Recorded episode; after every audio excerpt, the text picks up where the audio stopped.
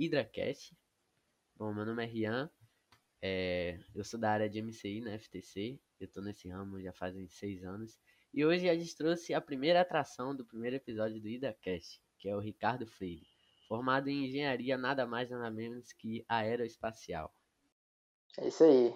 Fala aí, galera. Obrigado aí pelo convite. Vamos bater um papo aí sobre espaço, robótica e programação e o que mais que vier por aí.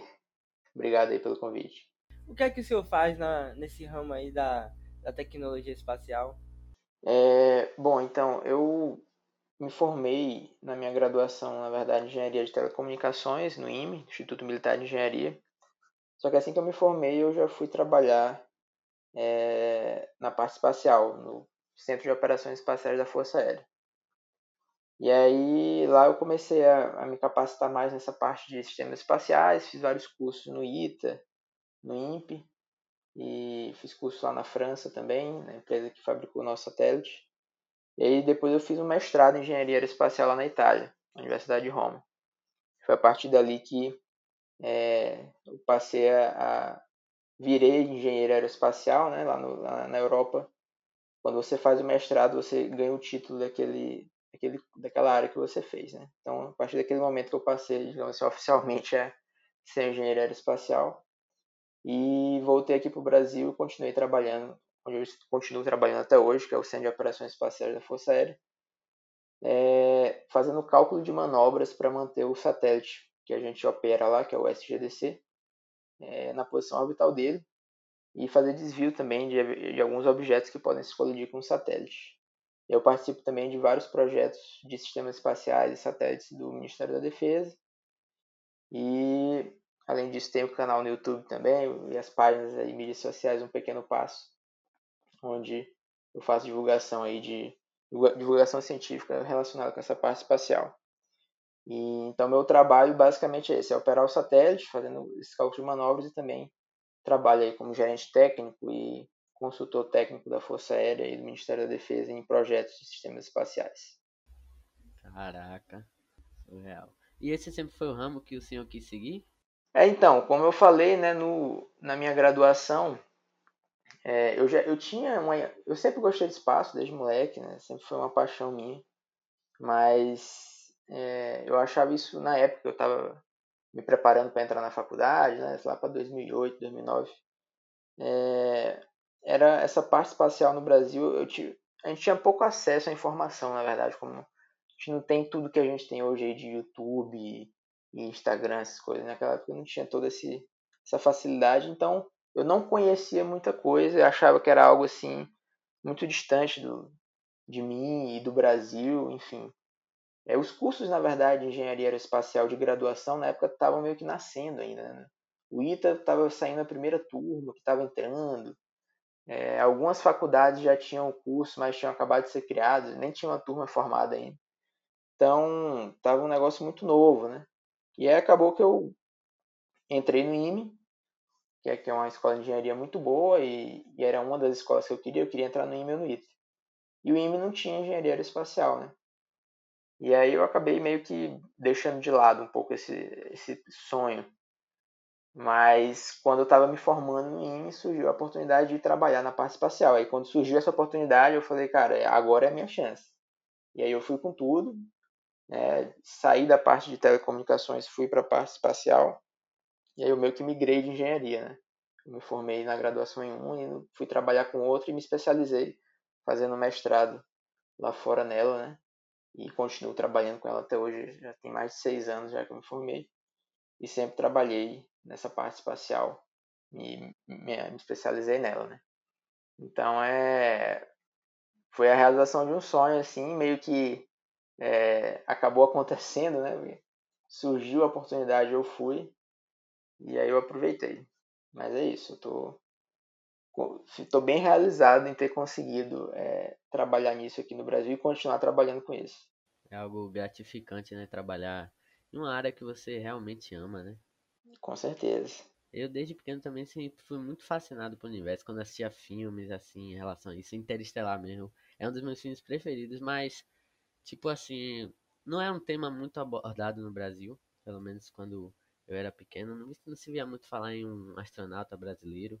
Inclusive, puxando esse gancho aqui, a gente já participou de uma palestra com o Marcos Pontes, né?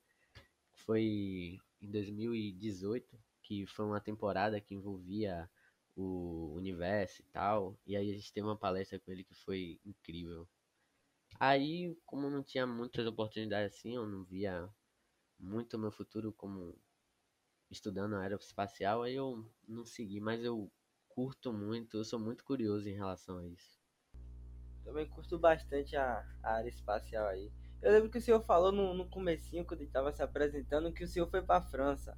A gente tem um sonho também, né, de, de viajar pelo mundo e tal, mas como foi quando o senhor viajou para a França? No caso, o senhor teve que aprender algum idioma, inglês, francês? É, não, então, o... eu fiz um curso lá na França, né, na empresa que estava fabricando o satélite SGDC na época. É, esse foi um curso é, de curta duração, foram, foram só 15 dias que eu fiquei lá.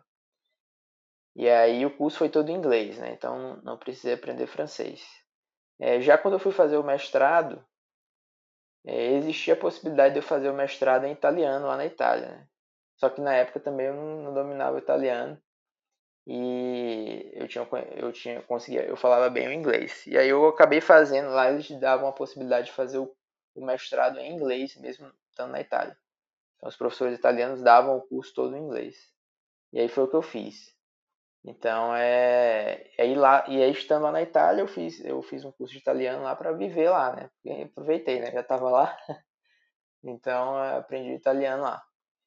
Mas assim para mim o inglês é indispensável, né? Ainda mais nessa parte de tecnologia, engenharia, é, tudo é inglês, né? Então não tem como. Bom, como o nosso objetivo é trazer uma conexão com o tema, né, de tecnologia espacial com a robótica, eu quero fazer uma pergunta ao senhor, se o senhor acha que essa galera do meio robótico pode trazer uma influência considerável para a tecnologia espacial? Com certeza, hoje em dia é, a, a, robótica e a tecnologia aeroespacial, a engenharia aeroespacial, elas andam juntas sempre.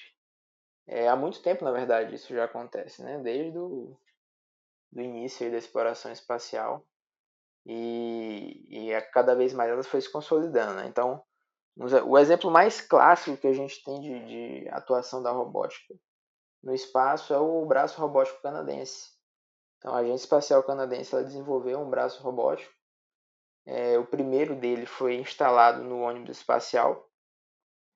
E aí eles usavam esse braço robótico para pegar coisas no espaço, para levar os astronautas para, enfim, fazer uma manutenção em algum sistema, etc. Foi utilizado lá na montagem da Estação Espacial Internacional. E aí devido ao grande sucesso desse braço robótico, a Agência Espacial Canadense é, ganhou um contrato com a NASA para desenvolver o braço robótico, o, 2, né, o Canadarm, o nome do, do, braço. O Canadarm 1 foi no ônibus espacial, o Canadarm 2 foi instalado na Estação Espacial Internacional, que está até hoje lá, usando, o pessoal usa direto. E aí ele pega a espaçonave, acopla na estação, e aí, dessa forma, a espaçonave, por exemplo, não precisa ter um sistema de acoplamento autônomo. O braço robótico faz esse serviço. Ele é operado pelo, ele pode ser operado tanto pelos astronautas na estação quanto pela equipe de solo. E, e a gente tem várias aplicações também em satélites mesmo. Né? É, a gente teve aí um, uma missão recente que feita pela Northrop Grumman, uma empresa americana, que é o MEV, que é um, um satélite que ele consegue acoplar em outro satélite. Né? E aí, com esse acoplamento aí, ele, ele consegue fazer várias atividades, que é, por exemplo, estender a vida do satélite, né? E, e uma vez acoplado no satélite, já tem é, planos aí para é, utilizar braços robóticos também, que vão eventualmente fazer um, uma, um ajuste ali, ou então é, fazer algum tipo de manutenção num satélite que esteja danificado, por exemplo, ele com esse braço robótico ele vai lá, arruma um painel solar, uma antena, alguma coisa, ou mesmo abrir o satélite lá no espaço. Então é são infinitas aplicações aí da, da robótica, fora a parte da exploração de outros planetas. Né? Então a gente tem aí os rovers, né, que já foram enviados para Marte, para a Lua. A China usa muito, já fez muitas missões com rovers para a Lua. E é tudo robótica, né? São microcontroladores ali embarcados em sistemas ali que vai ter um braço robótico, vai ter um, vários equipamentos aí que, que vão funcionar operando aí remotamente, tá? Então é, é algo extensivamente utilizado na, na indústria aeroespacial, é, é, são as aplicações de robótica.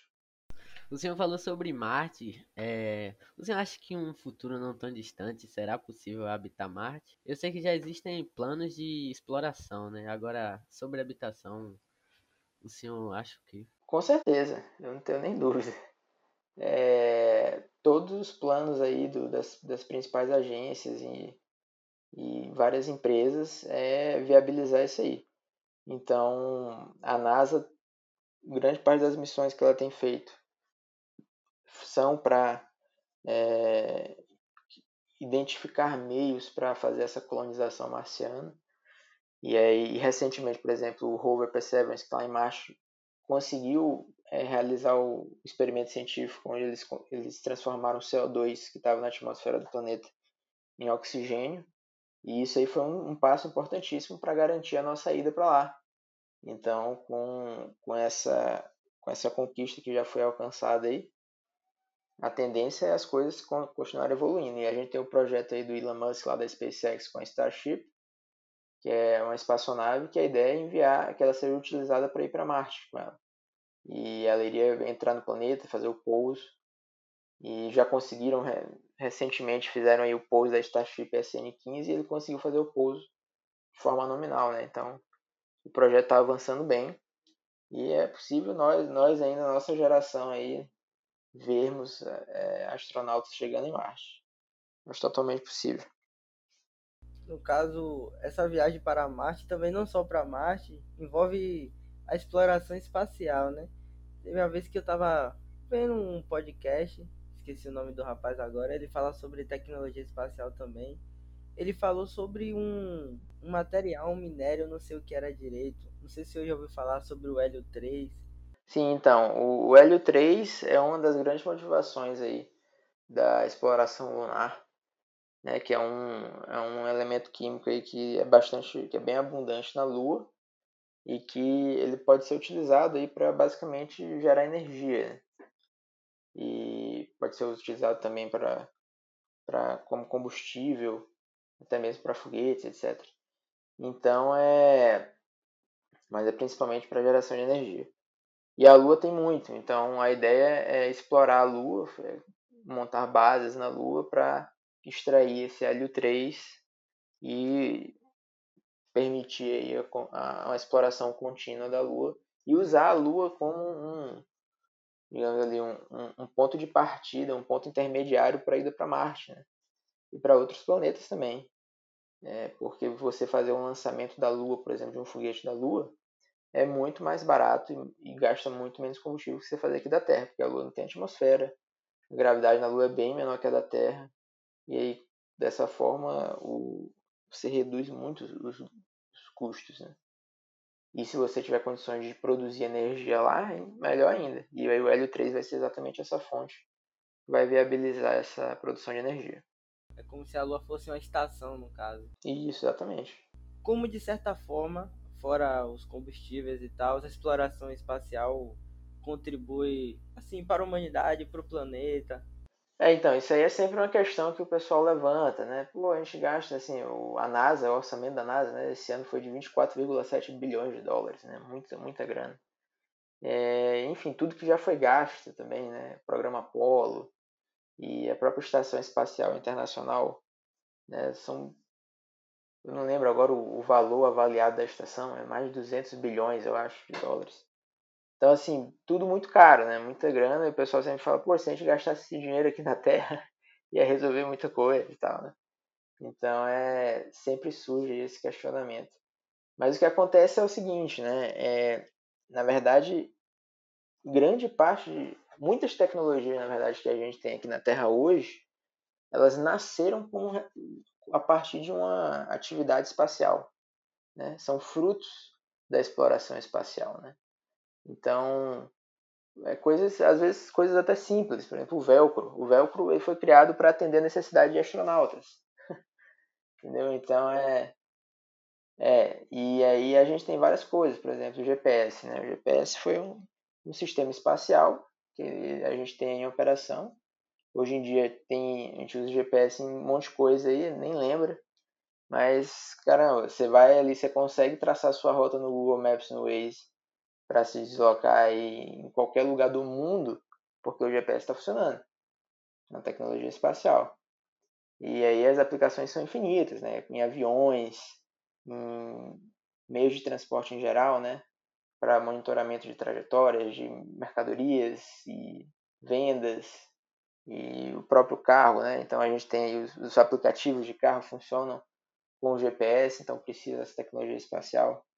É, as comunicações que a gente tem em, em larga escala em regiões mais remotas, é, que você consegue consegue botar uma antena de TV lá na tribo indígena lá você consegue fazer isso porque você tem um satélite que consegue transmitir o sinal para lá. E então tudo tudo isso reflete na verdade em ganhos tecnológicos para todo mundo aqui na Terra. E, e é, a, a gente para a gente conseguir digamos assim evoluir tecnologicamente a gente precisa de um desafio. Né? Se não tiver um desafio algo que seja que a gente não saiba como fazer, a gente não vai gastar tempo criando coisas sem, sem necessidade, né? E, o, e a exploração espacial, ela, ela leva a gente nessa condição aí de criar coisas, né? De, do limite do, da fronteira do conhecimento ali. Então, é, diante dessas das, das dificuldades e dos desafios que vêm com a exploração espacial, a gente vai criando novas tecnologias e todas elas refletem em aplicações em várias aplicações aqui na Terra que facilitam a nossa vida e criam soluções para vários problemas que a gente tem aqui na Terra. Eu vi um documentário falando sobre, sobre como os satélites ajudam a plantação aqui no, na Terra. É, é exatamente. É, isso aí são outros, são outros satélites que, que são aplicados aí, que são satélites de imaginamento, né? Então a gente tem satélites que fazem imagens do, da Terra, né, lá do espaço, eles fazem imagens da Terra em várias faixas de operação de, de frequência. Tem satélites que fazem imagens no espectro do visível, né, faz aquela imagem coloridinha lá e tal. E tem satélites também que fazem imagem utilizando um radar. E aí esse radar tem capacidade de penetração é, em, determinadas, é, em determinados materiais. Então a gente consegue fazer análise de solo, fazer análise de colheita, fazer análise da qualidade das folhas de uma plantação, por exemplo, usando um satélite. Esse, com o satélite você tem a facilidade de cobrir regiões gran, muito grandes né, da Terra de forma rápida e eficiente. Então, tudo isso são mais, são mais aplicações, facilidades aí dos sistemas espaciais no nosso dia a dia. Eu tenho algo que me indagam muito. Tipo, quando a gente pensa em espaço, tecnologia espacial, a gente associa logo o quê? A NASA ou a SpaceX. E quando a gente pensa nessas empresas, a gente pensa o quê? Estados Unidos, primeiramente. Aí eu me indago porque falta uma representatividade do Brasil. O senhor acha que conforme os anos forem passando, o Brasil vai aumentar a sua representatividade dentro desse ramo? É, então, é, realmente, como você comentou aí, né, os Estados Unidos é a principal potência aí que a gente tem é, em termos de exploração espacial, né?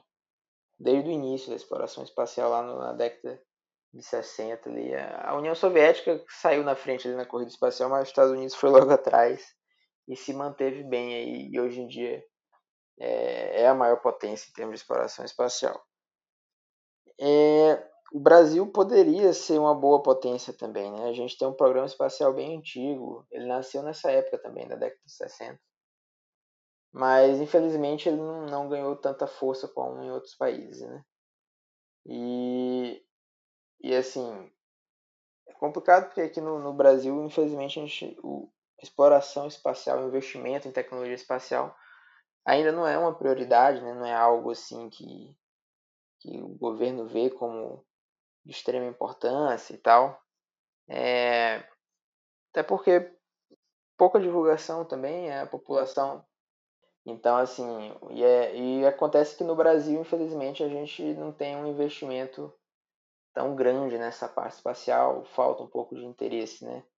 Do próprio governo, um pouco da população também, né? Que, que às vezes não é nem por maldade, é porque o pessoal realmente não, nunca não, não conhece, né? Não tem acesso a, a esse tipo de informação aí.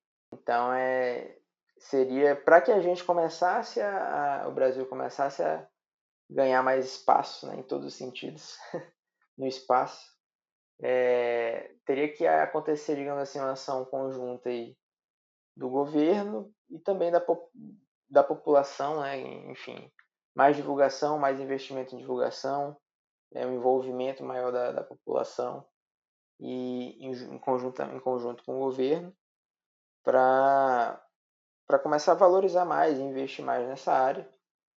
E, e assim, é algo que eu, eu vejo que é extremamente importante. Né? Todos os grandes países investem muito nessa parte de tecnologia espacial, exatamente por aquilo que a gente já comentou anteriormente, que, é, que são todos os benefícios que, que o desenvolvimento espacial traz. Né?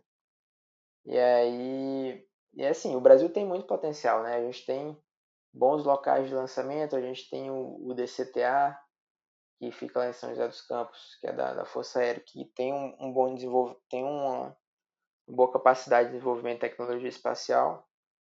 É, tem o Centro de Operações Espaciais, onde eu trabalho, onde a gente já está operando satélites, né? E participando aí de várias atividades, aí, inclusive com, com outros países. A gente tem um potencial grande, mas ainda eu sinto que ainda precisa mais investimento e mais envolvimento aí governamental e da sociedade como um todo para a gente conseguir é, um posicionamento melhor no cenário internacional em termos de exploração espacial. O senhor falou aí de, de investimento, eu lembrei do lendário Elon Musk. Elon Musk está investindo pesado aí né, em satélites e acho que ele está querendo fazer uma, uma rede de internet. Você já ouviu falar? Sim, com certeza. O Elon Musk está desenvolvendo aí a famosa Starlink, né, que é o uma constelação de uma mega constelação de satélites, né? A ideia era inicialmente colocar 12 mil satélites em órbita, expandir isso aí para 42 mil satélites, né? É muito satélite, você basta imaginar que hoje em dia a gente tem cerca de 6 mil satélites, mais de 6 mil, quase 6 mil satélites em órbita, é, mais de 6 mil na verdade, com, os que ele já lançou aí. É, desses 6 mil a gente tem quase metade que está funcionando, outra metade não funciona mais. Então daí 3 mil satélites. E o bicho, o, só o Elon Musk quer colocar 12 mil e depois mais 42 mil. Então é, quer encher de satélite lá em cima. E a ideia dele é, é fazer, é fornecer internet com cobertura 100% global, aí, né, 100% da Terra, cobertura global, fornecendo internet de alta velocidade. Sobre o satélite, né, que tem uma grande parte que está funcionando, o que me levou a uma pergunta aqui o que é que acontece com os satélites que não estão funcionando? Se eles são retirados, o que é que acontece com eles? É, então, hoje em dia, inclusive, isso é um grande problema que a gente está enfrentando aí para o pessoal que opera satélites, né? Como eu, que é, uma vez que o satélite para de funcionar, dependendo da altitude dele e da, e do que, da forma como ele para de funcionar, ele fica lá no espaço. São chamados os lixos espaciais, é isso? Exatamente, é o tal do lixo espacial. É, os satélites que ficam em altitudes mais baixas, um pouco, eles depois de um certo tempo ele, ele vai perdendo velocidade e acaba reentrando na atmosfera terrestre é destruído nesse processo de reentrada. Mas muitos deles acabam ficando lá no espaço mesmo, infelizmente. E aí o pessoal tem investido aí no desenvolvimento aí de tecnologias para tentar limpar esse lixo espacial aí. Mas é, por enquanto ainda é um problema. Eu tenho uma dúvida aqui que tá, tá até um alerta mundial sobre isso. O senhor ouviu falar sobre esse foguete que está descontrolado aí no espaço, né? E isso ocorreu por quê mesmo? Curiosidade. É, foi uma. Geralmente os últimos estágios de foguetes, né? Depois que eles colocam o satélite o que foi em órbita, eles ficam com um restinho de combustível ali para fazer uma manobra no espaço onde eles voltam para a Terra, são destruídos. É, no caso desse foguete chinês aí, teve uma, uma falha lá no sistema de, de retorno que o foguete não conseguiu, eles não conseguiram voltar com ele. E aí ele ficou lá, é, só que ele já ficou em uma trajetória bem baixa lá, de forma que ele, ele já ele iria voltar, vai voltar para a Terra rápido, em pouco tempo. Só que o problema é que, como não foi feito de uma forma planejada, né? Ninguém sabia onde é que ele ia cair, né? E aí o problema é que quando você vai propagar uma órbita, né, para prever, digamos assim, onde ele poderia cair, você não tem uma precisão muito boa, né? Porque muda bastante aí, de acordo com o formato do foguete, a forma como ele está girando no espaço. E aí você não consegue modelar muito bem e você só vai conseguir saber com uma precisão melhor onde ele vai cair um dia antes, mais ou menos. E aí acabou que, como existia essa possibilidade de cair em qualquer lugar, a galera começou a ficar louca aí, falando, ah, vai cair, vai cair no Brasil, vai cair nos Estados Unidos, vai cair em Nova York. E aí, é, mas não tem nada a ver, não tem como dizer exatamente onde vai cair. Agora já, tá, já, tem, já dá pra gente ter uma ideia, mas a princípio ele vai cair no mar, então não vai numa região não habitada e tal. Então a princípio não vai ter nenhum problema não. Entendi. Quando a gente apresentou para a equipe que o nosso primeiro áudio ia ser com o senhor, a gente mostrou todo o relatório, as suas formações e tal. Teve um membro da equipe que ficou muito fascinado, que é Diego, porque sempre foi um sonho dele se formar em engenharia aeroespacial, só que infelizmente essa faculdade não tem aqui no nosso estado, que é a Bahia. O que o senhor acha sobre o mercado para essas pessoas que se formam em engenharia aeroespacial? É, então, é, lá no meu canal, inclusive, tem dois vídeos sobre isso, falando sobre o mercado de trabalho para engenharia, da engenharia espacial, tanto no Brasil quanto no mundo. Inclusive, recomendo aí, se quiserem saber mais, dar uma conferida lá, tem uma playlist lá no canal. É, assim, aqui no Brasil, é, é o que eu sempre falo, pessoal, existem é, alternativas, existem possibilidades de trabalho aqui no Brasil, só que não são muitas, são poucas. É, não, não adianta querer iludir ninguém falando que é tranquilo e tal, porque não é. Tem, são poucas oportunidades, a gente tem poucas empresas, igual eu falei, a gente tem pouco investimento. Mas tem, né? Tem pouco. Eu não estou falando que não existe, né? Existe, mas são, são menos do que várias outras áreas. Né? Essa computação, né? computação está aí chovendo de oportunidade. Né? Mas na parte espacial são, são bem, é bem menos. Então, é, existem algumas empresas que desenvolvem tecnologia espacial aqui no Brasil. A maioria delas fica em São José dos Campos, São Paulo. É, a gente tem algumas oportunidades no setor público, né? Então, no meu caso, né, eu sou militar, né? então trabalho aí na parte espacial, em atividade espacial, com, dentro da Força Aérea. A Força Aérea tem várias é, linhas aí de operação e pesquisa na parte espacial. A gente tem o INPE, que é o Instituto Nacional de Pesquisas Espaciais, também na São José dos Campos, onde a gente tem bastante coisa sendo desenvolvida. É uma outra possibilidade. A gente tem a Agência Espacial Brasileira, que existe também, realiza várias atividades na parte espacial, mais voltado ali para a parte administrativa, mas faz. Mas assim, e aí a gente tem um, tem essa quantidade um tanto quanto limitada aqui no Brasil. Mas fora do Brasil tem infinitas oportunidades em vários países ao redor do mundo que daria para trabalhar nessa parte espacial. Aí é questão mesmo do, de você se organizar, pensar bem, né, se estruturar bem e ter um plano já bom, assim, né? Falar, não, eu quero ficar no Brasil, quero trabalhar no, no setor público. Então vai lá, se prepara, estuda para o concurso e tal. Ou não, não quero ficar no Brasil, quero ir para fora. O que, é que eu preciso fazer?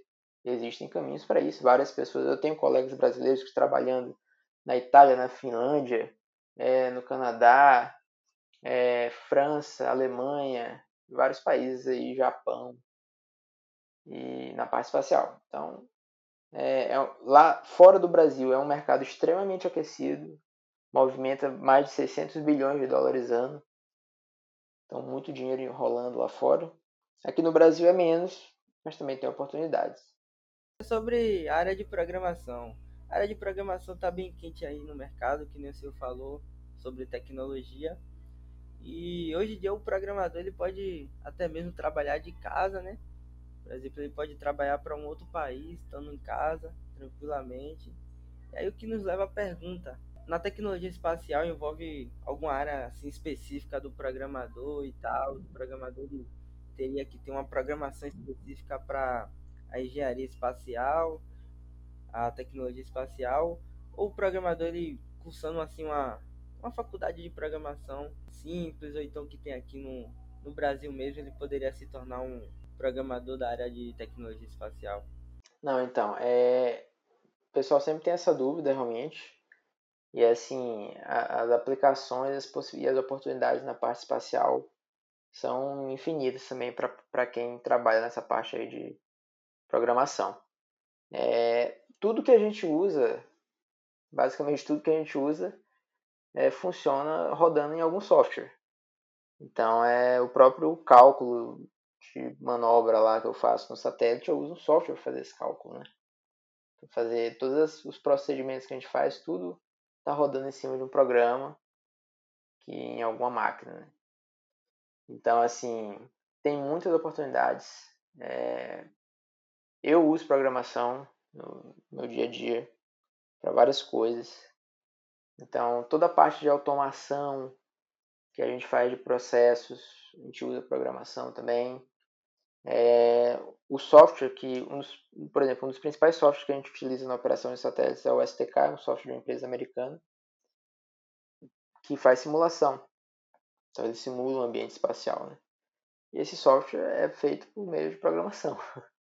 Então é, é assim, são, são várias áreas de atuação realmente, é, principalmente para dar apoio, né? apoio às atividades espaciais.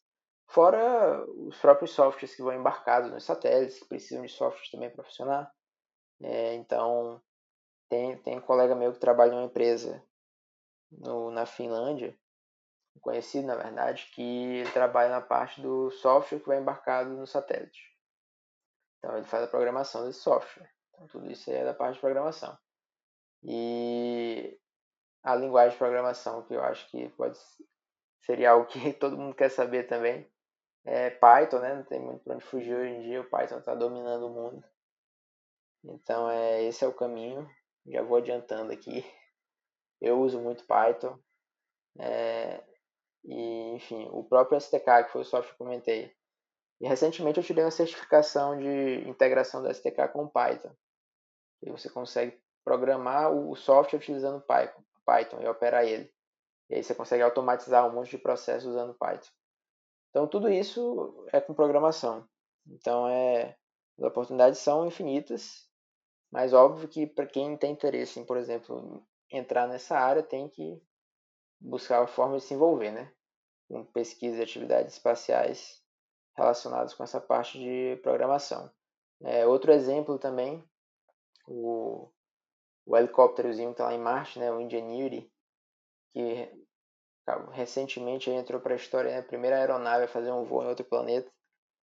Ele ele está funcionando lá de forma autônoma, né? Então ele eles enviam lá um digamos assim um comando para liberar o voo e aí o helicóptero aí entra outra parte também de robótica, né? ele, ele decola sozinho, faz lá as missões dele, vai para um canto, volta e pousa tudo de forma autônoma. E essa essa capacidade, essa autonomia, ela vem do software que está programado nele lá que permite que isso aconteça. Né? Então, tudo, tudo é, vai, ser, vai ter computação, tudo vai ter programação na, né, nessa parte espacial. Então, não tem, tem muitas áreas de atuação e muitas possibilidades, sim. E aí, entrando na área de programação, até que o Brasil ele já está fazendo alguns investimentos, né? Por exemplo, tem uma empresa nova aí que você consegue estudar programação sem pagar nada. Você só vai começar a pagar quando realmente você estiver trabalhando na empresa, porque o mercado está realmente precisando aí de programadores, muita gente da, da área de tecnologia aí. Sim, é verdade. Essa parte de programação está crescendo muito no mundo todo, na verdade, aqui no Brasil também. E tem gente que acha até que vai faltar profissional aí, de tanta demanda que está tá surgindo aí da parte de programação. Senhor falou que constrói satélites e tal, o senhor opera satélites. No caso, falando sobre satélites, o que é que o senhor faz? Qual seria a função do, do satélite que o senhor coordena? Isso, é. Então o SGDC é o Satélite Geoestacionário de Defesa e Comunicações Estratégicas. Né? Ele é um projeto, na verdade, bem antigo, né? que há muitos anos aí o pessoal é, aqui no Brasil quer ter um satélite desse, né? Que é um satélite de comunicações, né? Então ele a função principal dele é estabelecer links de comunicação, né, em diferentes pontos aí do, no caso do Brasil e na realidade em todas as Américas, né? E aí sempre houve essa, esse, esse interesse aí de, tanto por questões é, estratégicas, né, militares, mas também na parte civil. E aí na, surgiu então a parceria entre o Ministério da Defesa e, na época, o Ministério das Comunicações, junto com a Telebrás, para investir nesse projeto.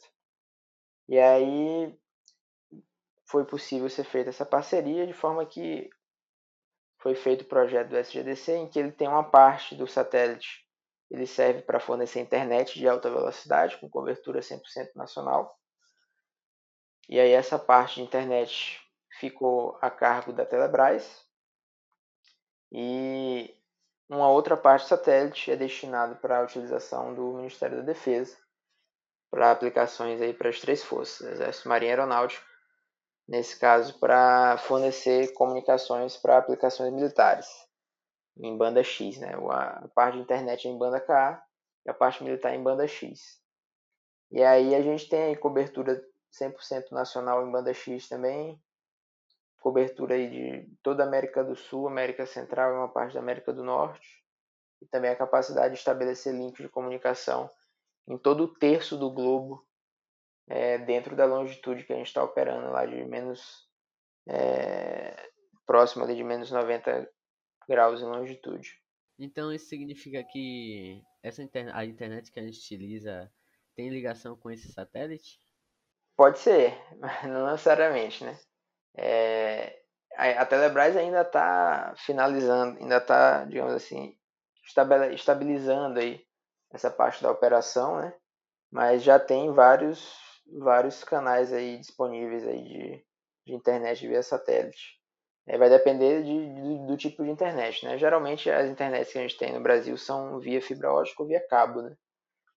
Nas, nas principais cidades. A internet via satélite é principal aplicação dela é principalmente em locais onde de que são de difícil acesso, né? Então, principal, a principal aplicação do satélite são para regiões de difícil acesso, né? Então, regiões ali da Amazônia, é, algumas ilhas aí que a gente tem aí no Brasil, região norte, né, principalmente, são regiões onde é, a gente consegue aplicar e também eventualmente num local onde surge a necessidade de colocar uma internet ali de forma rápida, é, sem tanto trabalho, né? com internet via satélite, só precisa pegar a antena, apontar para o satélite, você já vai ter internet.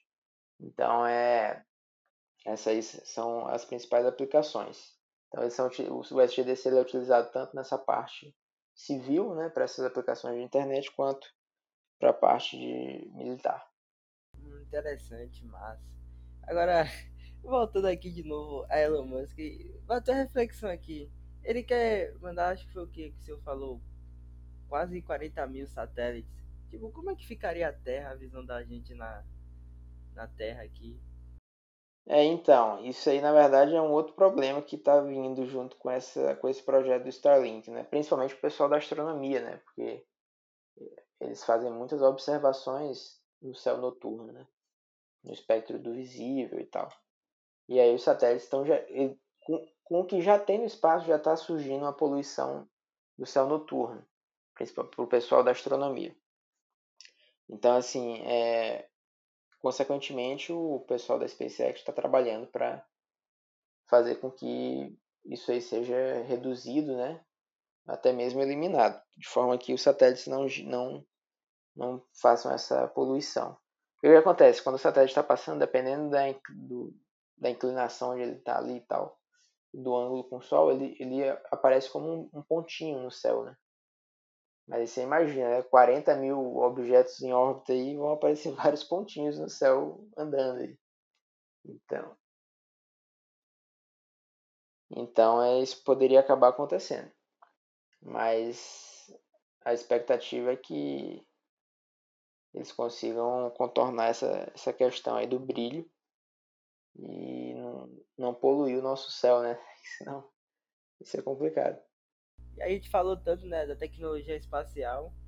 Eu acho que a gente está passando por um momento que realmente pode revolucionar nossa década, nosso século, né? Que tá tendo muita área de tecnologia, a gente consegue encontrar muito material de estudo na internet. Nem o Ricardo falou aí que antigamente a gente não, não achava muito material.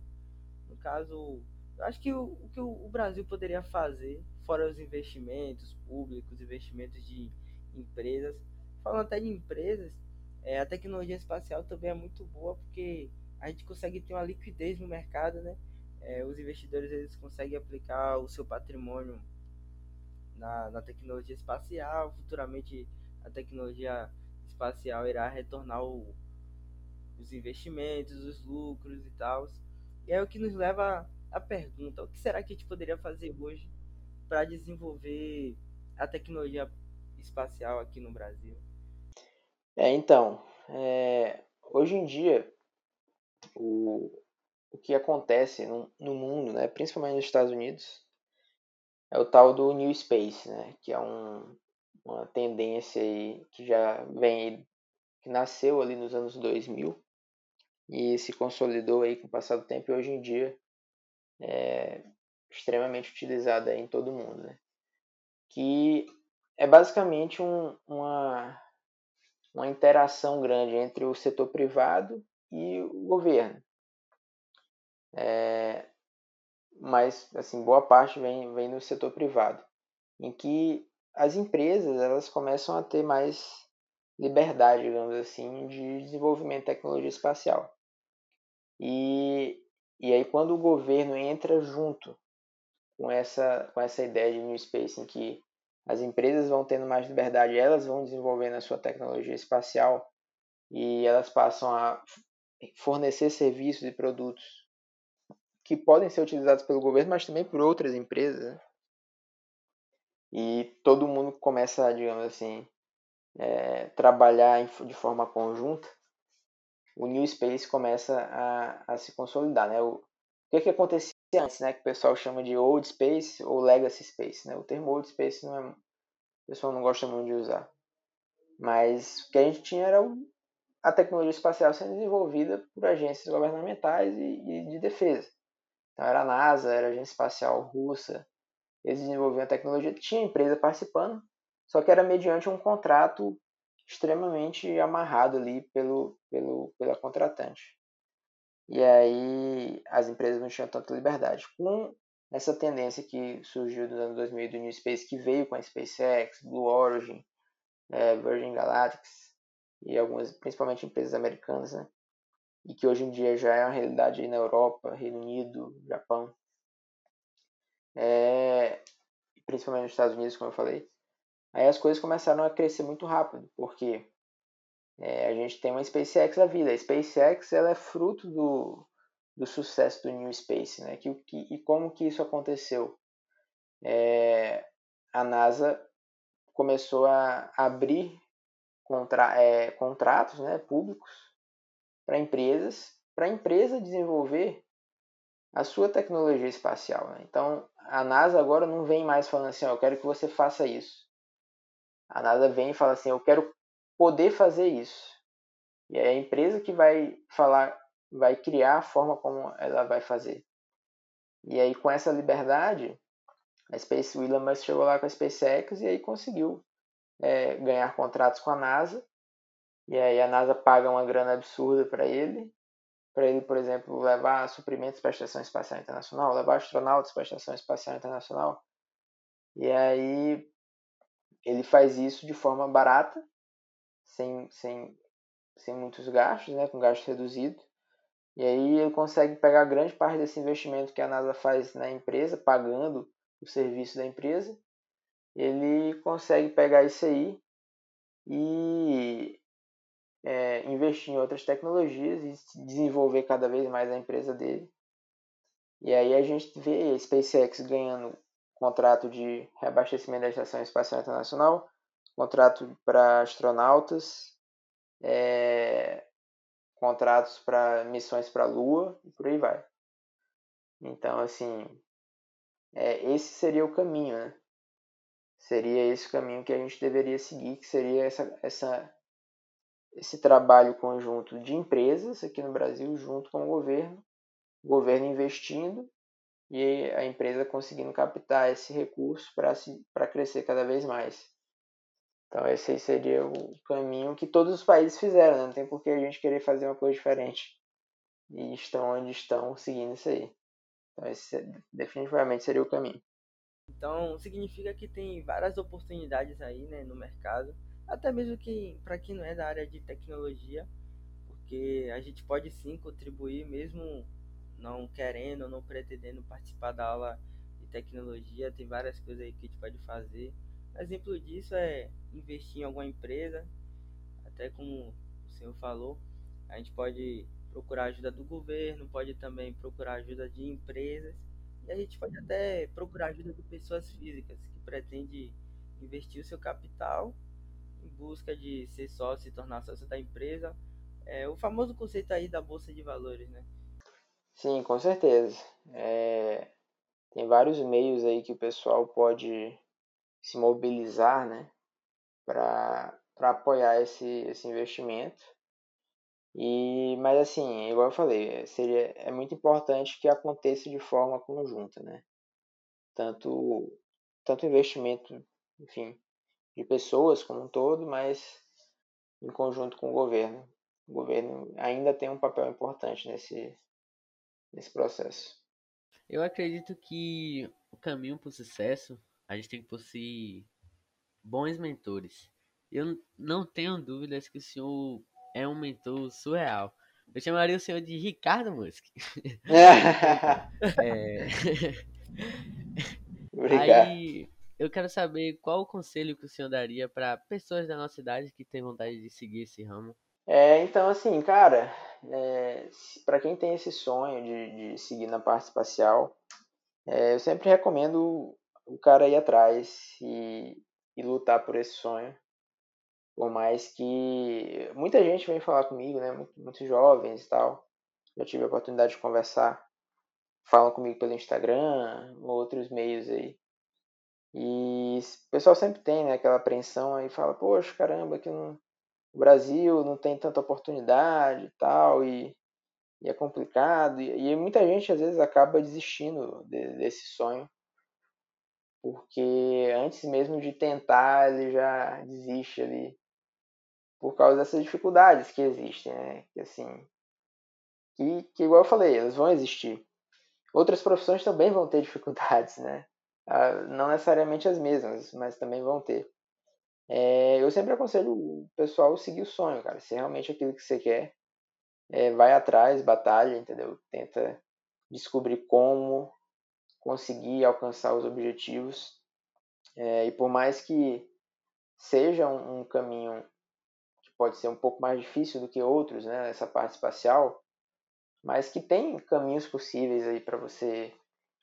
Tem, a gente já tem faculdades aqui no Brasil para você trabalhar nessa área. Tem, igual vocês falaram aqui, ah, poxa, mas no meu estado não tem, mas pô, tem programação. Tem, então vai na programação, meu amigo. Vai é, se aperfeiçoa nessa área, se forma aí nessa área e vai é, desde o começo já migrando aí, combinando a sua área, que mesmo que não seja espacial diretamente, com, uma, com alguma forma de pesquisa nessa área, você vai se encaminhando para isso, entendeu? Então faz um projeto de pesquisa envolvendo satélite, envolvendo espaço, é, e corre atrás, corre atrás do sonho, eu acho que é o mais importante, porque no pior das hipóteses, se der errado, você muda e vai para outra coisa, mas você não, você vai pelo menos ter a tranquilidade de saber que você tentou.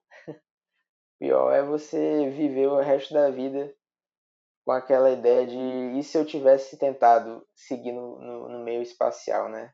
Será que teria dado certo? E aí você nunca vai nunca vai saber, sendo que poderia ter. Existe a possibilidade de dar certo. Então vai atrás, corre atrás. Se precisar ir para outra cidade, vai. Se não conseguir, fica e procura alternativas. E sempre tem um jeito, sempre tem um jeito aí da gente tentar, pelo menos tentar, chegar, realizar o sonho de poder trabalhar com isso e, enfim, entrar nesse meio. Me sinto realizado. Né? Se sente realizado, né? É, então, então é isso. Obrigado aí, Ricardo, pela disponibilidade do seu tempo. Espero que a gente tenha outras oportunidades também. Quem sabe aí futuramente a gente tem aí o CEO o Ricardo aí da nossa equipe. Beleza, galera. Pô, eu que agradeço aí. Eu sempre eu gosto muito aí de conversar, principalmente o pessoal que está ainda aí, é, enfim, começando na vida aí, pessoal mais jovem aí. É, principalmente porque, igual eu comentei, né? Eu não tive essa oportunidade e às vezes, às vezes por falta de, de alguém chegar e falar e explicar alguma coisa, né? É, que foi o meu caso, eu, deixei, eu não fiz uma graduação em aeroespacial, por exemplo, aqui no Brasil, por falta de conhecimento na época e de acesso à informação. Talvez se eu tivesse na época eu já tivesse feito.